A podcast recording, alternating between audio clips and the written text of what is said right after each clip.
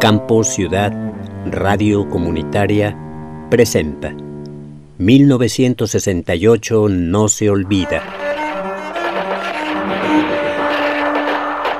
Conmemorando los 54 años de un movimiento social que ha marcado la historia moderna de México.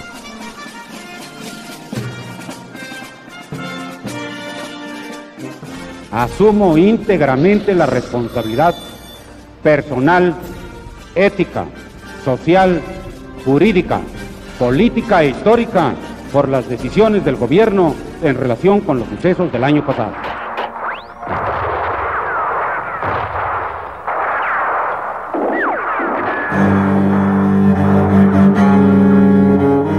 Hoy, la poesía en armas de Alcira Sous Escafu, maestra rural uruguaya y activista cultural en México.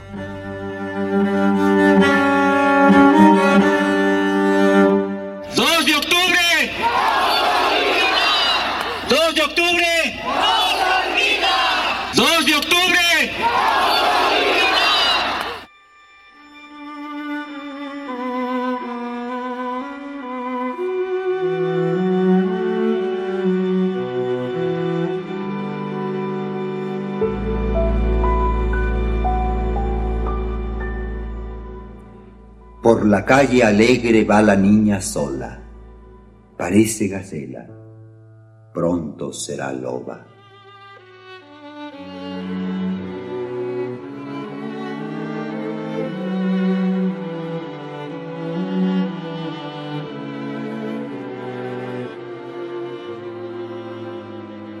Alchira fue una poeta, una educadora, una militante, una activista de la poesía en la Ciudad de México y en la universidad y fue un personaje muy singular de la vida cultural de México.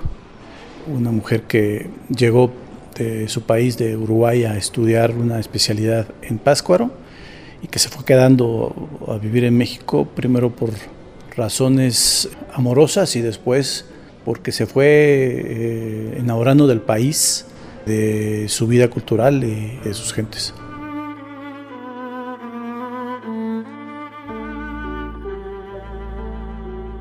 Por la calle alegre camina ella sola, sonriendo y sonriendo, solo llora a solas. Por la calle alegre juega con los niños, parece uno de ellos, la niña y los niños. Por la calle alegre ella va cantando. ¡Qué viva alegría! En su canto hay llanto. En la calle alegre ha quedado sola. A nadie sonríe. Llora, llora, llora.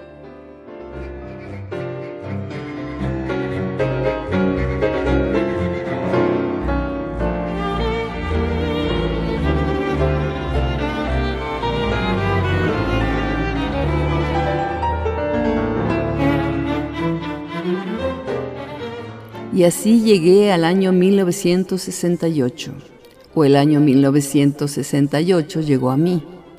Yo ahora podría decir que lo presentí. Yo ahora podría decir que tuve una corazonada feroz y que no me pilló desprevenida.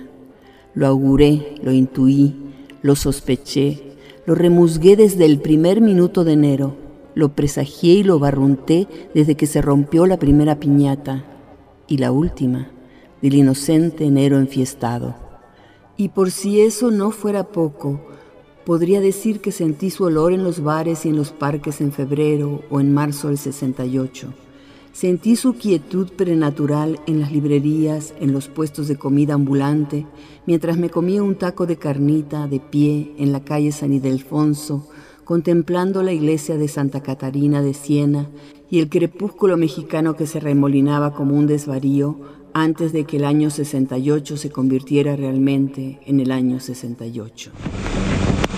Amiguito, colecciona réplicas de medallas olímpicas gratis. Viene una en cada paquete de hielo. Te las regala. De todas partes del mundo vendrán los mejores atletas a la magna justa deportiva. los Juegos de la décima novena Olimpiada. México ha realizado grandes obras, instalaciones deportivas y villas olímpicas para alojar a miles de atletas.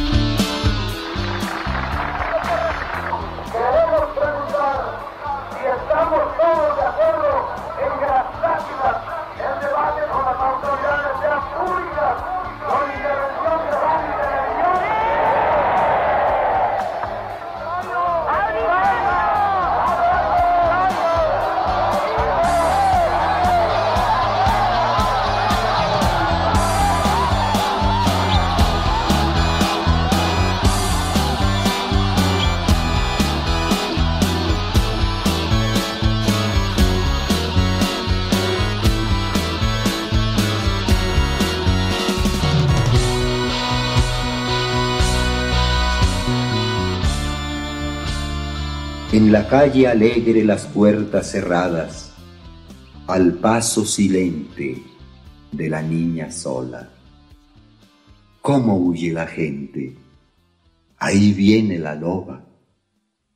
En la calle alegre, la loba, la loba. Los niños dormidos, ellas rezan todas y murmuran ellos, la loba la loba.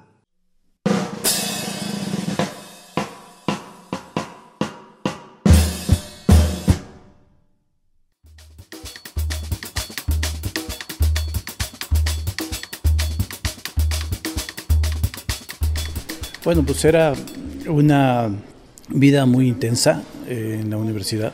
Todavía eh, quedaban los efectos de lo que había sido los 60s y los 70s de hecho, la literatura de, que habla de la década de los 60 y principios de los 70 se empezaba a leer con más interés y difusión a finales de, esa, década, pero particularmente eh, a principios de los 80. Yo sabía que alguien llamado Alcira Sosca se había quedado encerrada en un baño y un día me, me la topé en el corredor, ahí en el pasillo de, de la facultad, haciendo sus carteles y me causó una impresión pues muy fuerte, ¿no? Porque pues todo lo que hacía, cómo hablaba con los maestros, cómo interactuaba con los estudiantes. En una facultad en donde las paredes y los pasillos estaban llenos de todo. A veces pues no sabías distinguir qué se estaba difundiendo, si un concierto o una película. Y entonces su actividad sobresalía por encima de toda esa difusión general y por encima también del activismo de todo mundo, ¿no? O, de la tertulia, la conversación extramuros o extra aula, ¿no? Para mí se convirtió en un referente en la facultad. Yo sí creo que un ser luminoso, aunque ella no se haya visto como tal. Una mujer que expresaba un deseo muy intenso de vivir, que permanentemente estaba señalando lo importante de la vida, de la naturaleza, de que celebraba día a día la luz del sol, eh, las plantas, etc. Entonces, para mí me dejó una huella muy profunda. Yo pienso que son como esos momentos en la vida en donde te encuentras con una bifurcación, ¿no? Eh, habla del guardagujas, de cómo te, el guardagujas te puede llevar con un rumbo distinto y, creo que, que Alcira fue eso. Eh, encontrarme con esa me cambió el rumbo de mi vida.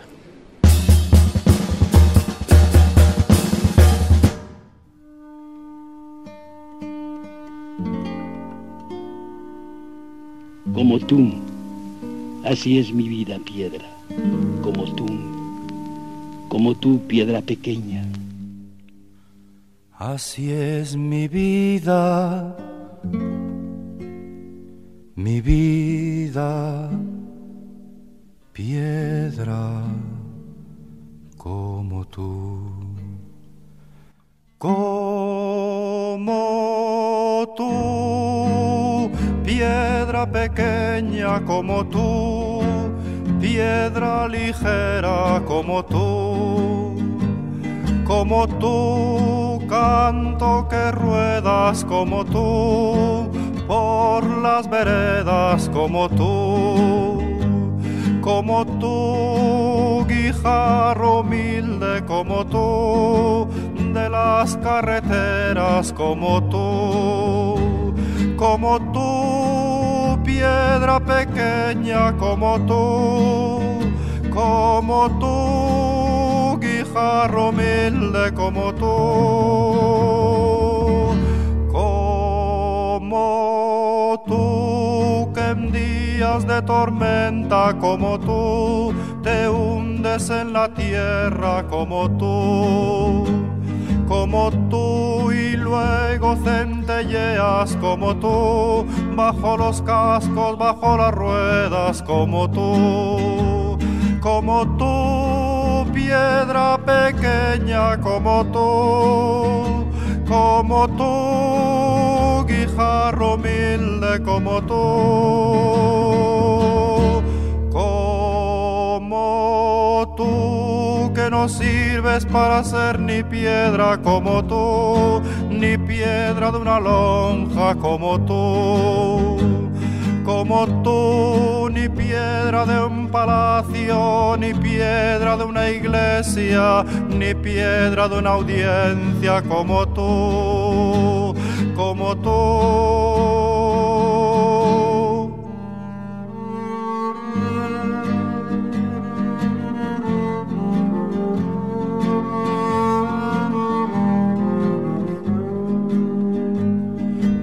Tú, piedra aventurera, como tú, que tal vez estás hecha como tú, como tú, solo para una onda, como tú, piedra pequeña, como tú, como tú.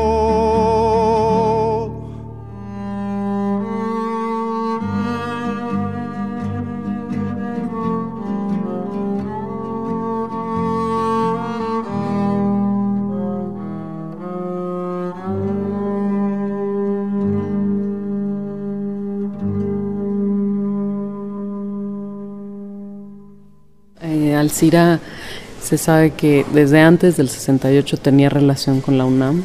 Ella fue cercana, por ejemplo, a Radio UNAM en un programa que se llamó Ventana Abierta al Mundo y, digamos, a otros ámbitos de la cultura en la UNAM previo al 68. Participó del movimiento estudiantil y, bueno, eh, tuvo mucha relación también con agentes eh, intelectuales tan importantes como José Revueltas quien le dedica, como se sabe, unas hojas en eh, México 68, Juventud y Revolución, en donde, digamos, describe de una manera muy amorosa al Cira.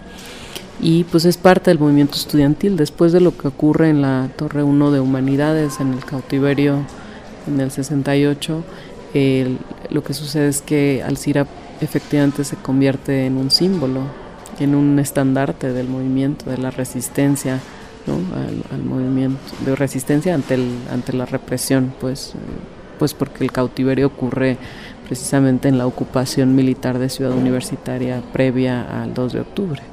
Eh, y en ese sentido es que después eh, me imagino que la mirada sobre Alcira se modifica enormemente, ¿no? Y la gente la reconoce por eso, ¿no? Sabe de la historia, de la anécdota y después continúa teniendo mucha relación con algunos de los dirigentes de, del movimiento estudiantil, digamos, de quien es muy cercana, Roberto Escudero, eh, bueno, y visita, bueno, no los visita, más bien tiene contacto con pues todo el movimiento por la liberación de los presos en de los presos políticos en Lecumberri y e intercambia poemas, les manda poemas, es lo que nos relata Selma Vera en, en una de las entrevistas, ¿no? Eh, que Alcira le enviaba poemas a, a, José Revueltas. Y también, bueno, eso eh, se puede ver en los documentos de cartas o escritos que nunca le envió. A mucha gente le escribía cartas que nunca le enviaba, o anotaciones o referencias, no sé si con el fin o no de enviárselas, pero que, aparecen, digamos, mencionados muchos de, estos eh, agentes pues, políticos importantes en el 68.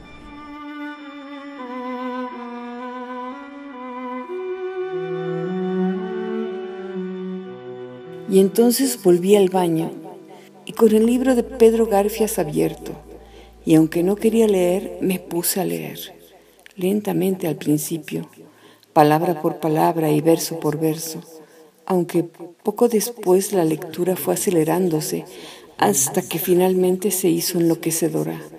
Los versos pasaban tan rápido que apenas me era posible discernir algo de ellos. Las palabras se pegaban unas con otras, no sé. Una lectura en caída libre que, por otra parte, la poesía de Pedrito Garfias apenas pudo resistir.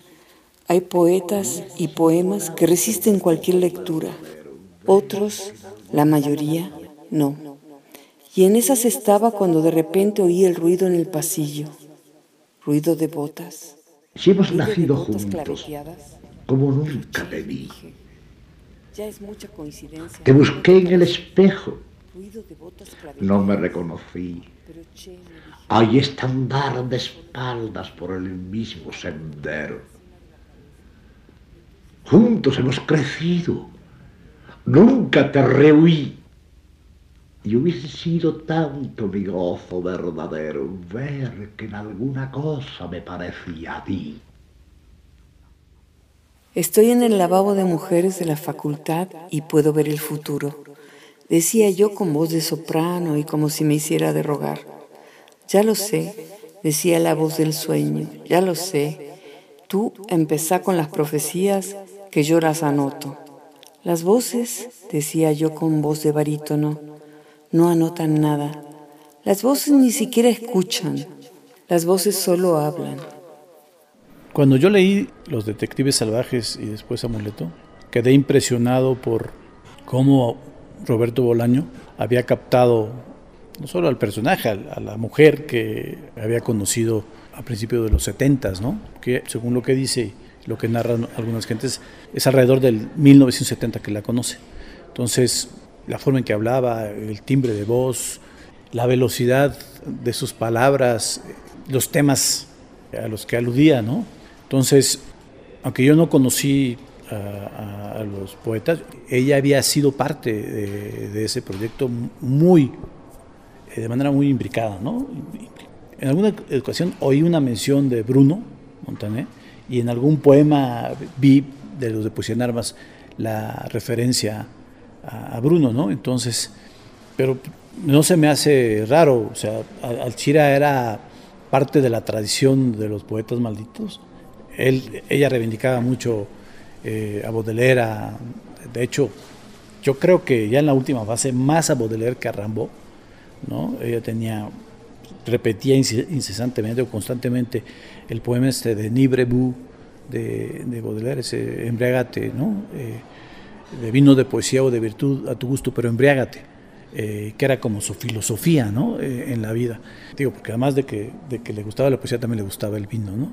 el vino tinto particularmente. Entonces, no se me hizo extraño ni raro que tuviera esa relación.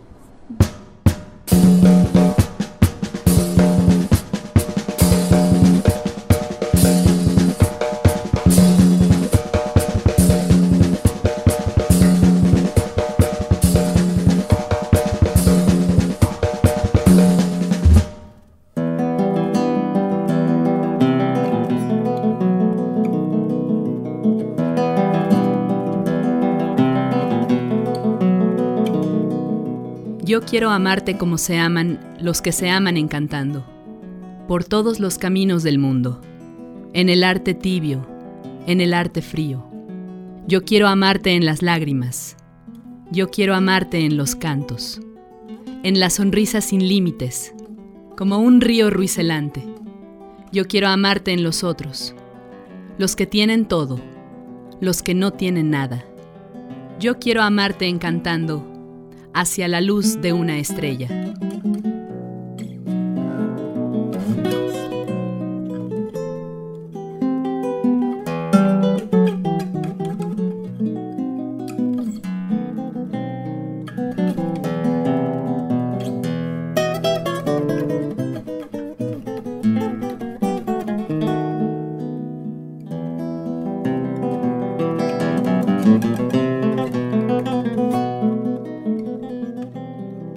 Poesía en armas.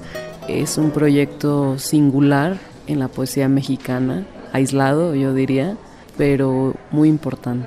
Yo creo que esa es una de las razones por las cuales, después de pensarlo mucho, Bolaño eh, se refiere a ella como la madre de la poesía mexicana, en la medida en que el proyecto de Alcira anuncia una ruptura no completa o completada en la tradición de la poesía mexicana en el siglo XX.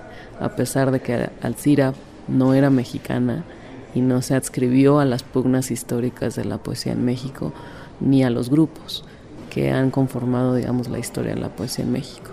Y en ese sentido es que proyecto de avanzada en términos poéticos que prefigura en cierta medida también algunas de las rupturas que el arte contemporáneo o las genealogías del arte contemporáneo plantearon, a pesar de que Alcira nunca se pensó como artista conceptual, ni era parte de su interés eh, producir un tipo de, poética de, esa índole.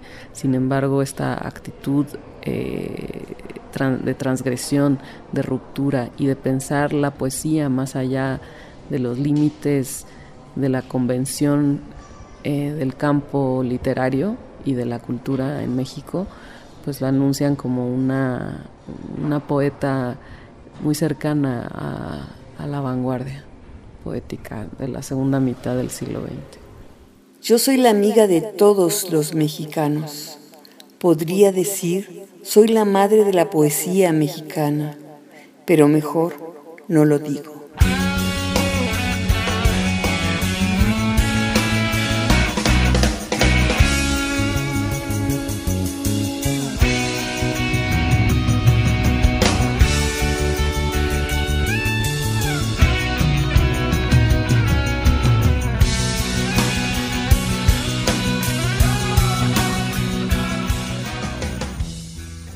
Mucha gente creía y sigue creyendo que su relación con escritores, pintores, era una fantasía eh, producto de la locura eh, de, Alcira.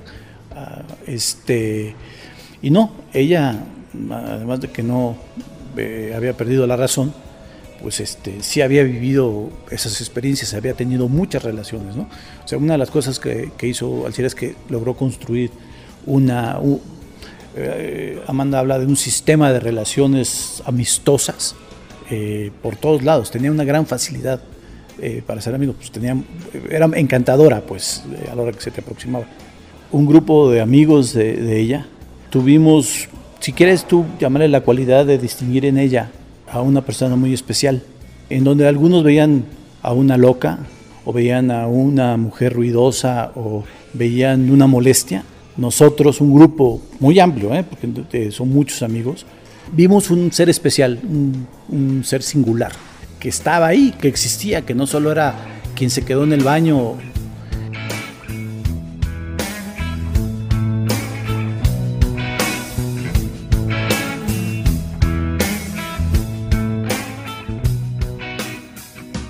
Y aunque el canto que escuché hablaba de la guerra, de las hazañas heroicas, de una generación entera de jóvenes latinoamericanos sacrificados.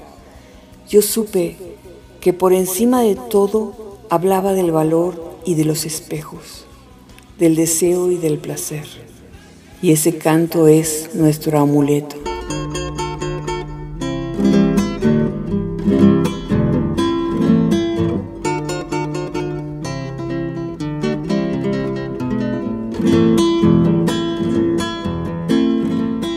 Sé por qué piensas tú, soldado, que te odio yo. Si somos la misma cosa, yo, tú, tú eres pobre, lo soy yo. Soy de abajo, lo eres tú. ¿De dónde has sacado tú, soldado, que te odio yo?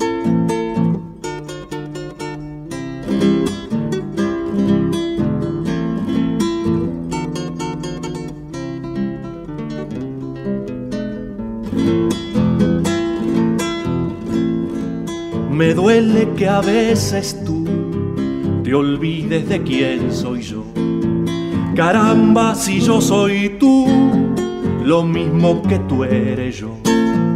pero no por eso yo he de mal quererte tú. Si somos la misma cosa, yo tú, no sé por qué piensas tú, soldado que te odio yo.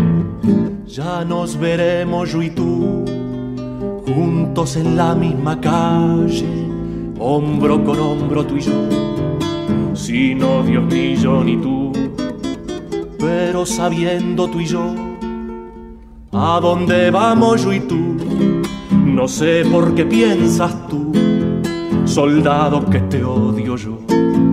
Laray, laray, laray, laray, laray, laray, laray.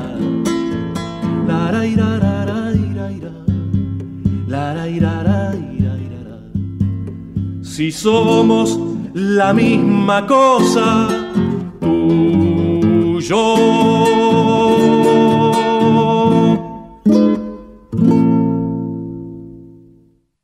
Esta es la calle de la niña sola. Es la calle alegre donde caminaba, jugaba, cantaba os habéis perdido. Esta es la calle de la niña loba, donde rezan ellas por los niños tristes, por los niños solos, sin cantos, sin rondas, y murmuran ellos, la loba, la loba, en la calle sola, la loba, la loba. Alcira sus Scafo.